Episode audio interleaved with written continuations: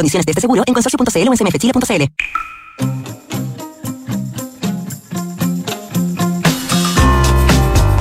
Duna presenta Terapia Chilensis con Arturo Fonten, María José Ochea y Pablo Ortúzar. Duna. Sonidos de tu mundo.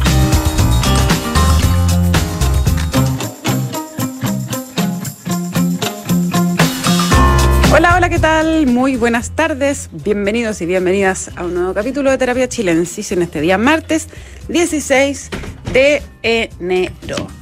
Algo ha pasado, Arturo Fonten, que tenemos un milagro en nuestro estudio. De cuerpo presente, Pablo Ortúzar Sí, está aquí con es como- nosotros. Sí, impresionante. Después de tres días resucitó. Reaparecí, perdón, y Reaparecí. mil disculpas por mis apariciones Sí, y nos desapariciones deja varias. plantados, sí, pero... No, porque Pero cambia- cambia los horarios, Que, se- que realmente exista. No, está, está muy bien. Oye, pero nada, qué bueno tenerte aquí, Pablo. Pero Eh, desgraciadamente va a ser una cosa fugaz porque te sí, vuelves a vuelvo. Al, al- al- al hielo. Al frío. Sí. Y a la oscuridad. de Y a la oscuridad. Hay que guardar la- las guayaberas, las cosas. ¿ah? Acá la gente es muy feliz, pues entonces me, me desconcierta la, la alegría que, que- que inunda a Chile. Como que vayas a volver con los cachetes así, eh, la mandíbula doliente de tanto reírte acá. De, tan- para- de tanta vitamina D. de tanta vitamina D. Oye, eh, a- antes de partir del programa le dije, eh, le comenté a Pablo de qué quería hablar y se agarraba la cabeza a dos manos. No, no, me dice, pero no. Ya es que a mí me interesa saber. Quiero saber la postura de ustedes dos fre- frente a este de- debate eh, de alto nivel intelectual causado por eh, la participación de Peso Pluma en el Festival de Viña. Se puede... eh, se debió, se debe sacar, es censura, no es censura. Eh, estamos promoviendo la narcocultura con este cantante. Entonces, ¿qué pasa con los otros? ¿Ah? Con todos los de su, los otros de ese mismo tipo. Yo no he oído ninguna canción de este músico, debo decir, así que no lo conocía, debo confesar, no, no, no sabía que existía. Lo, lo, lo, lo oí primera vez, por primera vez a raíz de esta, de esta discusión. Sé que hay un montón de músicos que están en esta onda de hacer letras que de alguna manera eh, incentivan el consumo de droga. Y, y el debate consiste en que fue invitado, ¿no? ¿A, ¿a qué fue invitado? Al A- festival. El Festival de Viña financiado, entonces financiado con fondos públicos. Al ser financiado con fondos públicos se cuestiona si los fondos públicos pueden financiar algo que en teoría promueve la narcocultura. Esa es el- la discusión más o menos. Y ya fue invitado, está invitado, Ya, está ya, ya contratado. han hecho, fue invitado. y- Está pagado. y- claro. No sé si está pagado, pero al menos el contrato Sí. existe. Y Sí, ya un hecho que está invitado. ¿Y, y quién, quién lo invita formalmente El- La la organización. del Festival de Viña. festival? Que depende de la alcaldesa en última instancia. Y Televisión Claro. Nacional. Claro, que es, y es el de como Televisión Nacional, es tele- los fondos, Claro. etcétera. Bueno, partió, Ya, entonces- esta- este lío partió porque Alberto Mayol escribió una columna eh, criticando esto, es decir, cómo es posible que- Criticando que, fuera invitado. que fuese invitado y, y- y el tipo de, de- de cultura que se, que se quiere promover, porque efectivamente de alguna manera glorifica un poquito la narcocultura en, su, en sus letras. Claro, la- ¿Ah? la- la- el contraargumento que alguna gente ha dado es que él básicamente refleja una realidad que la que le tocó vivir o algo así, por lo tanto no, no Claro, no es que no es que la esté promocionando, Sino que la está refleja simplemente. Siempre bueno, está retratando. Mm. Está describiendo. Pero a mí me parece interesante el debate que, que se ha armado en, en torno al, eh, al... ¿Tú crees? ¿Qué crees, Pablo? No sé, yo leí la carta del, del profesor Correa Sutil que decía como, bueno, si nosotros vamos a... eh, eh, es evidente que, que- que en el fondo si se deja pasar esto, se podrían dejar pasar cosas como eh, la promoción de la violencia contra la mujer, la misoginia, yo pensaba reggaetón, reggaetón, más reggaetón, digamos, casi todo... el- o sea, la también pensé en el si- reggaetón si- al tiro. Si esa es la línea, si, si el tema hubiera sido, si alguien hubiera dicho algo por, por, la, por promover la misoginia y la violencia contra la mujer, a- a- se habrían caído un montón de, de- de artistas, creo yo. eh, y, mm, y, el, y el caso del caos de la narcocultura, también hay, no sé, niveles, grados. Yo no, no, obviamente yo soy muy noventero y me cuesta eh, este, este tema de desinvitar eh, en el sentido de que uno tiene ahí, no sé, pues, Iron Maiden que no lo querían dejar tocar por, porque las letras supuestamente eran satánicas, ese tipo de... La, la última tentación. La última tentación, como claro, el- el- la, la prohibición de la expresión y lo otro, bueno, o cuando en Estados Unidos culpaban a Marilyn Manson de los tiroteos en los colegios. eh, no, nunca me ha nunca me, ha parecido que, además que la pregunta, para mí la pregunta obvia es, esto, esto de alguna forma, ¿cuál es el problema? Al fondo aquí, ¿el Estado valida la narcocultura al invitar a, un, a este tipo? O, en el fondo la, gente podría escucharlo? Eso sería absurdo porque en el fondo obviamente se escucha de lo más escuchado de Spotify, etcétera, etcétera. Eh, y Spotify valida la narcocultura al tener a este cantante, no sé, ahí se empieza a ramificar el... y la censura siempre es peligrosa porque cuando, cuando- o sea, lo- el- el que, no sé, en derecho social el que puede lo más puede lo menos. Y ahí la, y la, la verdad es que los seres humanos somos buenos para correr tijeras cuando se entrega esa facultad a alguien. digamos. Especialmente si es difuso, o sea, si alguien reclama y dice, oye, esto es medio inmoral, esto a mí me parece que está mal, y, y si empezamos a cortar, se, se- se amplía el campo de, de recorte lo más posible generalmente. Sí, a mí me parece que la censura no, no, no es el camino para combatir estas cosas en general, digamos, no, no, no me gusta la idea de la censura en, en cosas artísticas en particular, o sea, encuentro que no, no corresponde. Ahora, lo que sí hay un tema de fondo, a mi juicio, en el tema de la lucha contra el mundo narco, que es que estamos muy enfo- enfocados en el aparato policial, represivo, qué sé yo, que es una- un brazo importante de la lucha contra el narco. Yo no estoy hablando ya de la canción, sino del tema mismo que, que motiva la inquietud. Y creo que estamos dándole menos importancia al, eh, al tema de la reeducación, es decir, al tema de la demanda.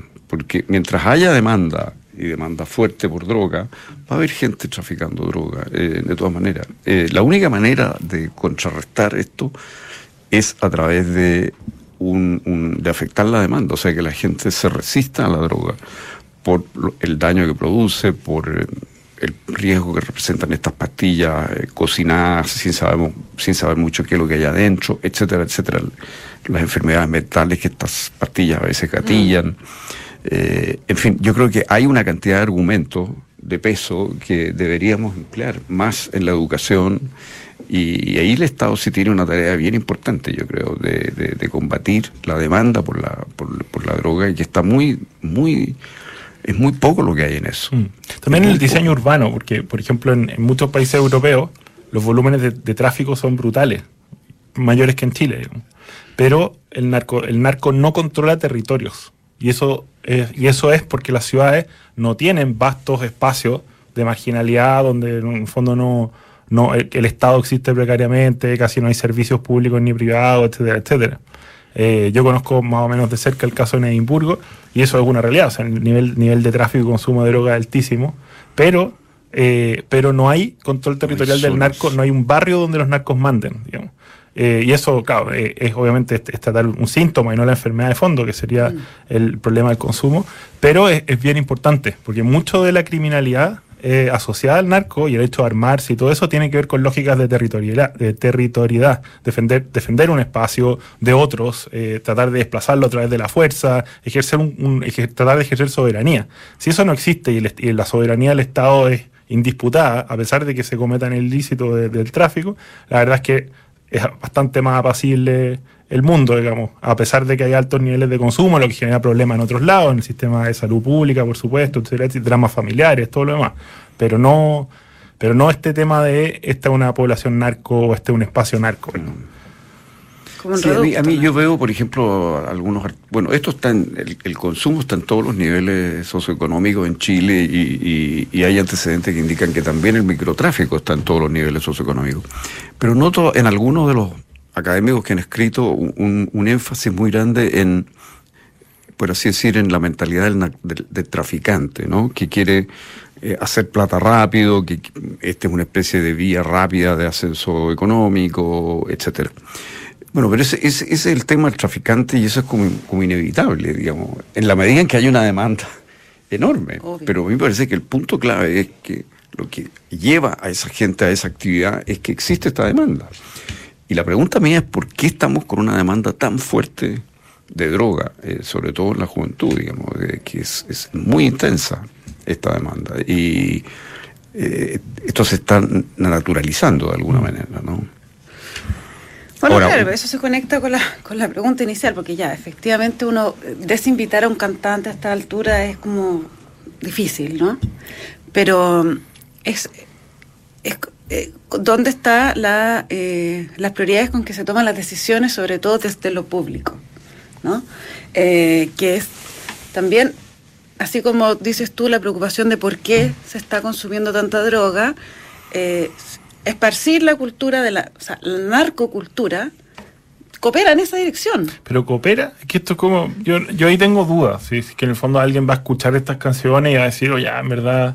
Pero sí hay eh, una, pero, pero puede haber, porque hay gente que piensa que, o sea, que de verdad ve en esto un, un eh, mecanismo de ascenso rápido. Sí, pero, Eh, pero yo no sé si solo, o sea, esto de como pensar que los raperos que, que en fondo promovían la cultura de las pandillas y que estaba vinculada a la droga, a las armas, a toda la cuestión, eh, no sé, No sé, pero cuando, la, pero cuando en la raperos. televisión pública hay, hay algo, hay un... eh, pienso que es distinta la decisión, no estoy diciendo que, que- que no se tenga que traer ni nada, pero sí siento que se pondera la decisión de otra manera, pienso yo. Puede ser, puede ser, es que, pero, pero ¿cómo- ¿cuál es el límite? Por ejemplo, habrían No, traído claro. Fa- Farruko, ahora se volvió, eh, creo que evangélico, que algo, un tránsito común, No, así como Daddy claro. Yankee también se retiró para dedicarse a predicar la palabra del Señor. eh, este otro reggaetonero. Y, su canción más, la canción más famosa de hace un par de veranos era esa eh, Pepa y agua para la seca. Sí. Ya, pues. Y eso la, promueve la, la promoción, la- el De consumo droga, de estupefacientes en, en Sí. el contexto de la fiesta, como tantas otras canciones, letras y todo lo demás. Entonces yo no, por eso es, delicado el tema de, de meterse ahí con la, con, con la tijera en el ámbito cultural. Eh, ¿Ves que era buena mi pregunta? Que no era tan... pero sí, no, es que, es que a mí me, no sé, esto- estos temas a mí no me, no sé si el- es como un escándalo muy inventado. Ahora, puede que sea bueno, si es que esto es así, si es que hay alguna, que, que, la policía esté atenta, un poco de inteligencia, controles de identidad, pues quizás una buena pesca Ah, la claro, noche de, ir- peso a pluma. para a- sí, para tirar la red. Exacto. Claro, claro. Pero, bueno, en fin. Si es que nos gusta la he hecho- represión, Pero eso- yo quiero insistir, yo lo que echo de menos en los colegios, en todas partes, es que haya una verdadera política antidroga en los colegios. eh, mostrando los efectos que esto tiene. O sea, eh, ese a mí me parece que es lo más importante de todo.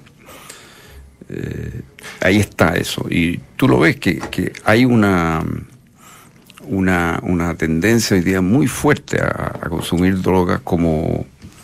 Mira, así como se hizo con el cigarrillo, que parecía imposible y se logró, eh, no hay ninguna razón por la cual esto no se pueda lograr. También es importante, y el tema educacional es muy importante, porque eh, en el fondo si uno va a los datos y ve que el, que el 80% de los estudiantes salen de la educación básica sin entender lo que leen, sin manejar aritmética básica, eh, es bastante obvio que son objetivos que se deberían cubrir como entre primero y cuarto básico.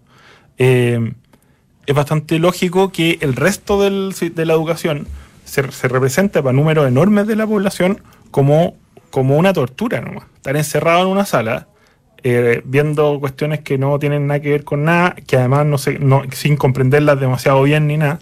Eh, y las drogas que se consumen en general son drogas evasivas. Entonces, que, que están vinculadas a distintos tipos de trabajo, qué sé yo. Pero, pero a mí me parece que un tema, o sea, el- creo yo que el consumo, que el consumo de, de- de- de altas cantidades de drogas evasivas a temprana edad en Chile, que es que cada vez más temprano, puede estar eh, relacionado al hecho de que el sistema educacional sea tan poco atractivo que no. Una especie que- de frustración. una- claro, o sea, una, una situación en, en que uno está como en un corral, Necesita en un evadir. campo de concentración en el fondo como una cárcel. La- el- si, es que no, si es que no se está aprendiendo, si es que no se entiende qué está pasando, obviamente que la, la situación escolar se vuelve medio infernal, ¿no? Eh, y eso podría tener que ver con el, con el alto con, con dro- drogas evasivas, que no sé, pues en las cárceles también es altísima por razones muy, muy obvias, ¿no? Ahí sí que quiere eh, arrancar. Porque estáis encerrado Lógico. eh, en un espacio saturado, haciendo nada, y, y- y con días que pasan y pasan, y parecen ¿Y no cómo, terminar nunca. cómo anda el, el consumo de, de drogas en, en escolares en países similares? En Chile es bastante alto. Eh, no he visto las, las cifras últimas de Senda, pero, pero es bastante alto. Éramos líderes en América Latina en marihuana y cocaína la última vez que Sí, vi esas cifras. sí. Y, Pero y es- eso no era así, digamos, eso es algo de los últimos años. Eh, eso tiene que ver con los niveles de ingresos que se llegó a Chile y que era un porque tradicionalmente Chile era simplemente un lugar de paso de, la- de la droga, pero había muy poco consumo en Chile. Y ahora no, ahora Chile es un mercado interesante, bueno, por eso estamos viendo lo que estamos viendo, el nivel de violencia que estamos viendo. Y tiene que ver con. eh, ¿Tiene que ver también con la pandemia? ¿Se habrá agudizado el consumo post pandemia? Es posible, eso no... no, no De los menores, digo. sí, y también posible. con la inmigración. Bueno, la inmigración ha traído, claro, una parte de, las de, de la- de las mafias, estas tienen que ver con la inmigración. Un pequeño grupo de inmigrantes, pero, pero en general yo creo que el consumo que se ha desatado en Chile eh, es chileno, digamos, o sea, tiene que ver con... eh, y en todos los niveles socioeconómicos. La, única, la última vez que miré los números, la única diferencia que había era que los niveles socioeconómicos más altos, el inicio del consumo era un poquitito más tarde, Mm. pero siempre dentro de la edad escolar.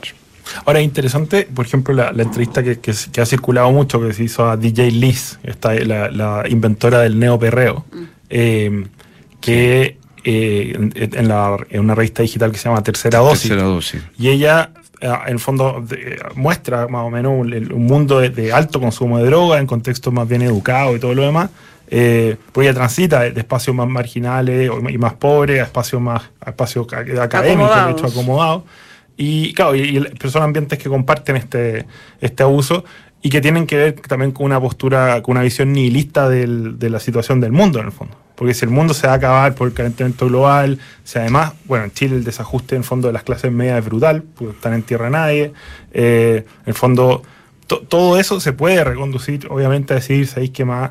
Aquí no hay, no hay futuro, que, que es la postura que ella dice. Yo, en el fondo, creo que, que no hay futuro y lo que hay que hacer es carretear hasta que esto se acabe, tratar de pasarlo bien y chao, porque no, no, no se ve una salida. Desde la clase media hoy día no se ve una salida a una vida que no sea bicicletear tarjeta y, pasarlo mal, digamos, eh, como la que se reflejaba un poco en el club de la pelea. Él decía que seguir comprando muebles de Ikea, y eso era una versión cómoda, digamos, de, eh, y, y desde y, y- a nivel también, claro, de- del, del propio mundo se dice, bueno, esta cuestión se va a fundir el mundo, el calentamiento global va a dejar la embarrada, se va a hundir la mitad, de la, etcétera. Entonces estamos en una, una, una disposición apocalíptica y destructiva y sin un horizonte. Esto no es como el año 1000 que pensaban que iba a venir, que iba a venir eh, la- Cristo, digamos, de vuelta, sino que esto se va a acabar, ¿no? Se- o sea, el mundo se está consumiendo, cada vez vamos a vivir peor hasta que se acabe, ¿no?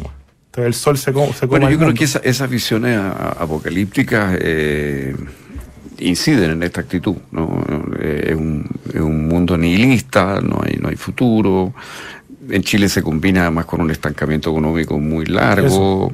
Eh, el caso de esta músico, bueno, ella, ella tuvo la suerte, ella pudo llegar a la Universidad de Chile, pudo salir a estudiar a Inglaterra. Sí, o pues. sea, ella de alguna manera es una persona, digamos, que le ha ido bien, digamos, que logró despegarse de, su, de un origen bien complicado, tuvo una infancia difícil.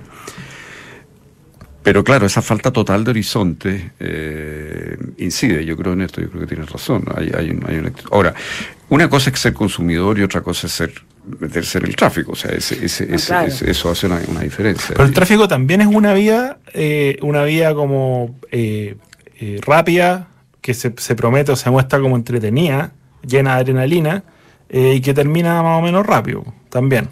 Entonces, eh, y una cultura del guerrero. Uno parte de una pandilla, se enfrenta con otro, hay una... Y sabéis que cuando te, cuando te maten vaya a tener un, un muro completo. Por eso, es, es una Un cosa medio, mausoleo. claro, medio tribal y que, y que te ofrece, mira, podéis vivir una vida larga y muy sufrida y pasarlo mal, eh, o, o ser choro, eh, en fondo, eh, y, y vivir rápido, morir joven. Eh, Y pasar a la historia. Claro. Eso es lo que se Y ve. ejercer, y ejercer el poder, el abuso, la violencia, po- poder, po- estar en una posición de dominio sobre otros en vez de, en vez de siempre tener que agachar el Claro, moño. es como el De- de- deseo, el deseo de ser alguien. eso, eso es muy potente. Y está relacionado con lo mismo, si en el fondo, si es que no se ven oportunidades en verdad de avanzar, de, de desarrollar como se hizo hoy día proyectos de vida o cosas así. Claro, esto, esto es como eh, eh, es una oferta eh, dura, pero que en el contexto no es tan no, no, no, no es tan irracional, digamos. Sí, y, y esto es increíble cómo ha penetrado en Chile, porque esto no existía para nada. O sea, eh, el, el- el tipo de funeral, por ejemplo, transformado en una fiesta, ¿no? La muerte transformada en una especie de fiesta, a mí eso me impresiona mucho. Porque, claro, tradicionalmente las Eso es muy fiestas venían. mexicano. ¿Ah? Muy mexicano el Claro. de, de, de mar- eco azteca el, el asunto. Sí, pues. Pero en Chile lo tradicional era que había primero el entierro, el duelo, la tristeza, y luego venía, digamos, el quita pena, pero eran todas fases distintas. Primero el duelo y después la vida continúa. Pero aquí se mezclan las dos cosas, de tal manera que la fiesta misma, la muerte misma pasa a ser un, un acto festivo. Es que Bueno, pero eso también sí, tiene un componente de evasión. sí, Es como la, la evasión en, me- en todo su esplendor. Sí, a mí me da mucho esa impresión. Yo he visto, me ha tocado varios de estos, ver varios de estos funerales y me, me ha llamado la atención eso, que es como una negación, está el cajón ahí, pero no da la impresión de que hay conciencia de lo que ocurrió, digamos, más bien se borra la Claro. muerte.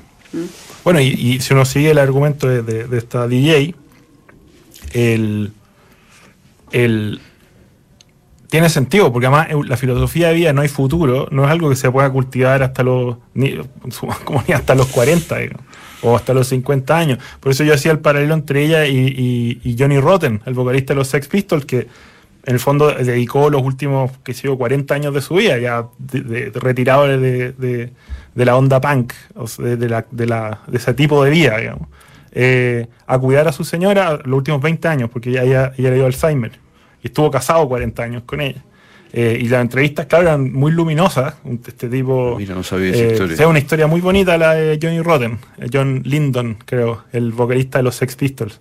Que, que en algún minuto la- tenía la misma para que, que, que DJ Liz. eh, pero claro, eso no, no se puede vivir hasta viejo con esa, No, con esa no, visión. no. El que lo, y el que hizo el- el- la alternativa es, es Sid Vicious, pues, el bajista, que le disparó a la, a la polola, después no me acuerdo cómo se murió, pero Sí. sobredosis o alguna cuestión por el estilo. O sea, como son... Entonces, claro, esa, esa vida vive rápido y que se acabe luego nomás. Eh, es bien preocupante que, que gane, que gane terreno y es en buena medida lo que atrae a la gente al, al mundo narco. Claro, eh, tú lo piensas es un escapismo de comienzo a fin, digamos, ¿no? Porque es eso al final, ¿no? Es, es- es- entonces, es, es- es curioso, es una, es una ética guerrera, como tú dices, pero, pero basada un poco en, en sacarle el cuerpo a la vida. Esa, esa es la verdad, digamos. O sea, es una, es una ética, en el fondo, cobarde. Mm. Sí, pero, pero cobarde porque no, hay, no, es, no es tanta lección. ¿O no?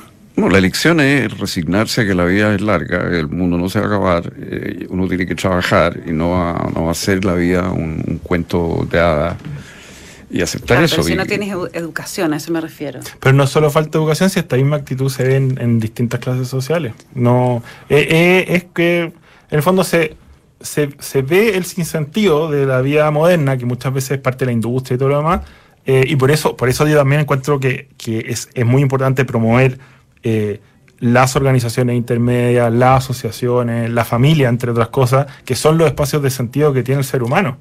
Si en verdad, obviamente, uno puede ser, no sé, po, un, como abogado jalero del golf y morir a los 40 años chocando en un auto, no sé, borrado. Si eso no, y eso pasa, no es, no es, y eso no es, no es gente vulnerable, ni ningún cuento del mismo estilo. Sí, pero si un gallo con esa actitud nace en una población, claro, o sea, ser soldado narco o cualquier cosa, porque no, no, no, no va a querer trabajar, digamos, en, en, en oficios mal pagados, digamos, el resto de su vida y, retirarse con una pensión miserable, que es lo que le va a pasar a muchas de esas personas bajo el, bajo el esquema, que, que ya es visible, digamos, desde el esquema de las cosas que hay hoy día. Eh, entonces, también es un problema social el que se refleja ahí. Sí, es un, es un tema de enfoque. eh, la idea como de que uno está para, y que es posible, eh, inyectarse placer, digamos, ¿no? Y, y es borrarse y es borrar a los otros. O sea, lo, lo que se pierde de vista es que en realidad lo que tiene más sentido en la vida, lo que da sentido en la vida, creo yo, tiene que ver con los demás. Y los demás desaparecen en este mundo, ¿no? Pasan a ser objetos de consumo, objetos de tráfico. Eh, y se trata como de maximizar el placer individual. digamos. Y eso y resulta esto- una gran mentira, un gran en- autoengaño al final. Pa- paradójicamente, también lo que te ofrece el mundo narco es comunidad. Eh, una comunidad. Eh, esta- Claro, la pandilla, claro. la- cosa que, no, que ya no existe porque está- están desarticuladas muchas, las iglesias eh, han decaído la, la vida de, como de, par- de parroquia, los evangélicos están ahí dando la pelea, los católicos ya más o menos se retiraron en muchos puntos de esa, de esa disputa, eh, las asociaciones intermedias, los- lo, que era, lo que habían sido los sindicatos, los centros de madre, to- todo eso, todos esos mundos de organización intermedia han, ido, han sido diluidos. Entonces lo que queda son como estructuras que no tienen mucho sentido y vamos. Claro, porque el consumidor es lo que dices tú, el que quiere aislar, evadir y no tener un otro. Es el el- o sea, estoy pensando en, en las imágenes terribles de los zombies en fentanilo, que es Tipo. un viaje consigo mismo y, y no importa el mundo. En cambio, el vendedor, que es el que está en la- el narco, ese sí se valida con el otro. Y al mismo Se tiempo se valida empieza a con el destruir jefe, la se- mayoría de la sí, claro. Porque tiene el grupo, digamos. Bueno, un, un, eh, comentamos hace tiempo atrás y tuvimos acá a una de las personas vinculadas a, a- a la a Prisa, que este increíble podcast de Rodrigo Fluxano, quien Ah, mató sí. a Ana Cook, que da un poco la idea de este mundo, ¿no? Gran periodista Rodrigo Fluxa. Muy buen periodista. Y ese audio, de, ese podcast es, Es, increíble. es bien, sí, es bien bueno. Que mató a Ana Cook. Está en Spotify. Podium Podcast. Son los creadores. Oye, se nos acabó el tiempo. Ah, bueno, yo, yo recomendaría, para meterse más en el tema de la droga, pero que en una versión más antigua, The Wire, la serie. Sí. Es lo, como lo mejor que hay en ese sentido, está basada en un estudio sociológico sobre el tráfico en Baltimore y obliga a tomarse en serio el tema desde distintas perspectivas y la complejidad que tiene. Buen dato. Buen dato. ¿Ese está donde? En HBO, creo. En ¿no? HBO, sí. Sí, en la plataforma. Ya, pues. Pablo Artúzar, Arturo Fonten, muchas, muchas gracias por esta conversación en este día martes.